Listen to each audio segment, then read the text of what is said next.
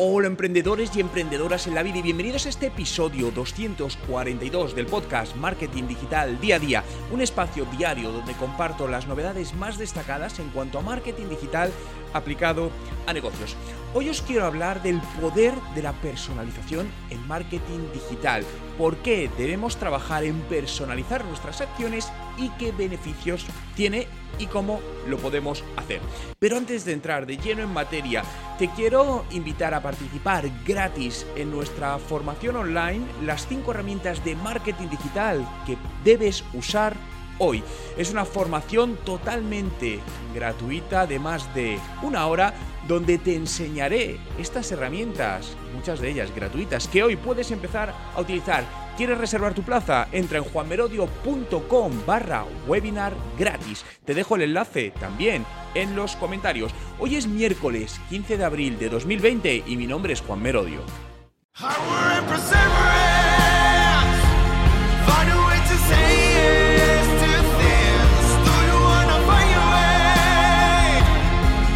Y recuerda, no hay nada que no puedas hacer en tu vida.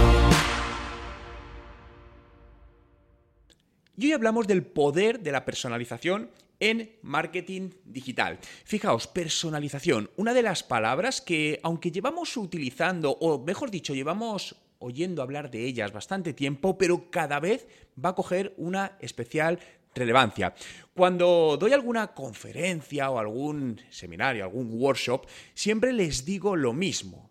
La clave para captar y retener clientes es la experiencia de usuario personalizada. Y remarco esta palabra, personalizada, porque muchas veces decimos, sí, experiencia de usuario, pero la experiencia de usuario, que realmente es importantísima, pero ¿cuál es la única manera de llevarla al nivel más alto, al nivel más positivo, al mejor nivel para preparar al usuario para que se sienta cómodo? personalizándolo, ¿no? Y eso es de, de, lo que vamos a hablar hoy, ¿no? ¿Qué es realmente la personalización? La personalización es un proceso que se basa en conocer distintos datos del usuario, necesidades, eh, de dónde viene, ciudades, origen, mil datos que nos permita poder adaptar el contenido, nuestras acciones de marketing exactamente a ese usuario. Es decir, pensad que ahora mismo cuando entramos en la mayor parte de webs, todos vemos el mismo contenido, independientemente de nuestra edad, del canal por, el que lleguemos, de si hemos contactado antes con esa empresa o no, de si somos de un país o no, u otro, mejor dicho. Entonces, realmente, fijaos que esto limita enormemente la experiencia de usuario, porque al final siempre digo que tenemos que poner foco en nuestro cliente, en nuestro potencial cliente, ¿no? Pero al final no somos todos iguales, por lo que si vemos algo que está totalmente personalizado para nosotros, sin darnos cuenta de que eso sucede, vamos a estar mucho más a gusto en ese espacio web, ¿no?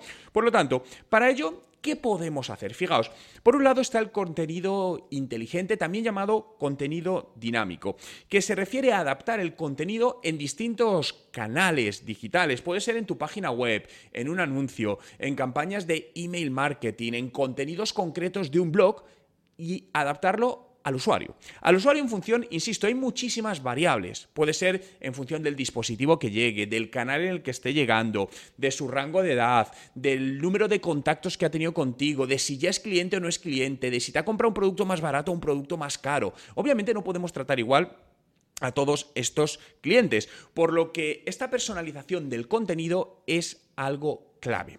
Claro, muchas veces, y me voy a adelantar un poco, es decir, ya Juan, pero ¿cómo hago todo esto? ¿Cómo personalizo? Bueno, hay que recurrir a herramientas, ¿no? Pero sí es cierto, y esto me gusta dejarlo claro, que esto es apto para cualquier tipo de empresa, incluso pequeñas y medianas empresas, no solo es grande eh, para grandes empresas, pero sí tenéis que ser conscientes que se requiere una inversión. Esto no es gratis, pero no solo una inversión en la herramienta que se seleccione, sino una inversión en lo que rodea o lo que hace potente a esa herramienta. Por ejemplo, en los contenidos que vas a hacer, en los gráficos, etcétera, etcétera. Porque si no, es como comprarte, imaginaos, un Ferrari para pasear por un pueblo de mil habitantes. No tiene sentido. Es decir, si, no, te compras un Ferrari es para correr en circuitos, por ejemplo, que es donde puedes desarrollar su potencia. Si no, al final estás pagando mucho por algo que no le vas a sacar valor. Bien, otra opción de personalización. Personalizar los vídeos.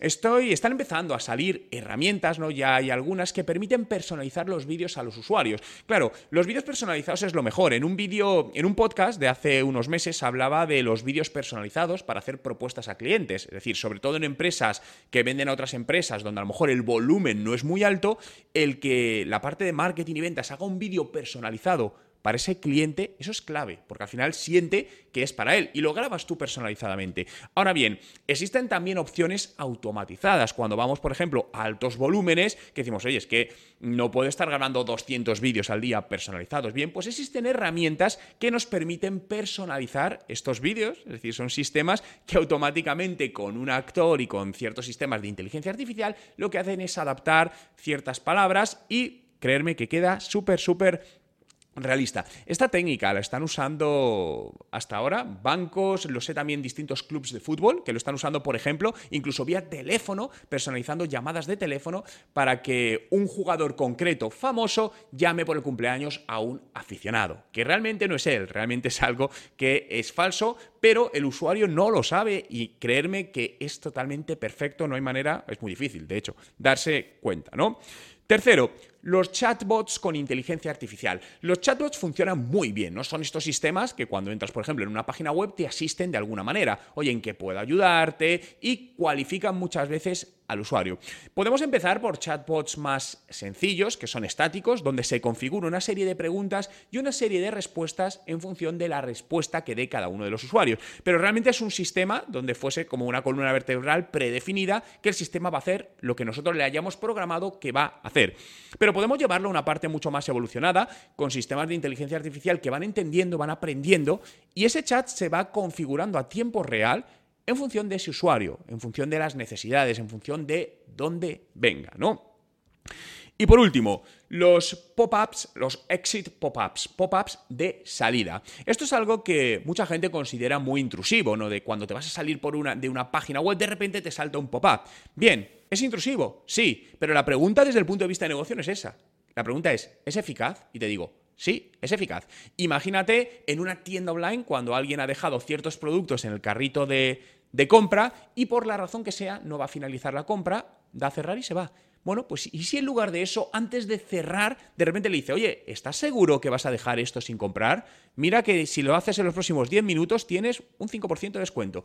Ahí te puedo asegurar que puedes recuperar ventas. Por lo tanto, esto tiene un impacto realmente en las ventas de un negocio. Claro, pero ¿cómo hacer todo esto real? Es decir, ¿esto realmente es para mí? Bueno, debes preguntártelo tú. La, principal pregunta que debes hacerte es la relación entre coste y beneficio. Es decir, si tu empresa está en este momento preparada para meter la parte de contenido dinámico. bueno, yo te diría, oye, si me preguntas, ¿esto es útil para cualquier empresa? Te diría, sí, para cualquier empresa le va a ayudar enormemente a mejorar sus resultados, no tengo duda. Ahora bien, hay que partir de la base de que la empresa esté preparada para adoptar este tipo de tecnología a todos los niveles, no solo a nivel económico, sino a nivel de procedimientos, del punto de digitalización que esté la empresa, del personal que tiene la empresa para llevar todo esto.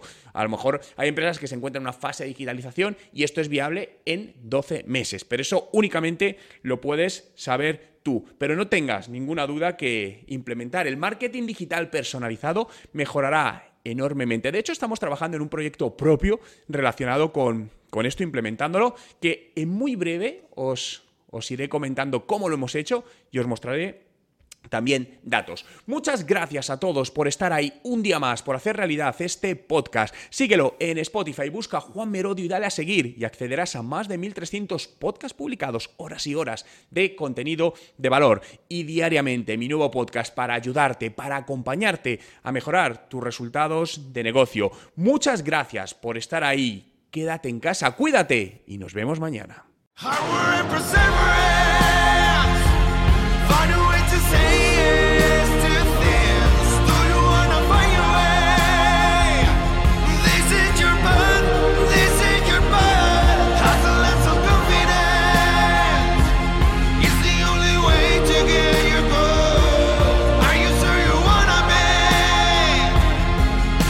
Recuerda, no hay nada que no puedas hacer en tu vida.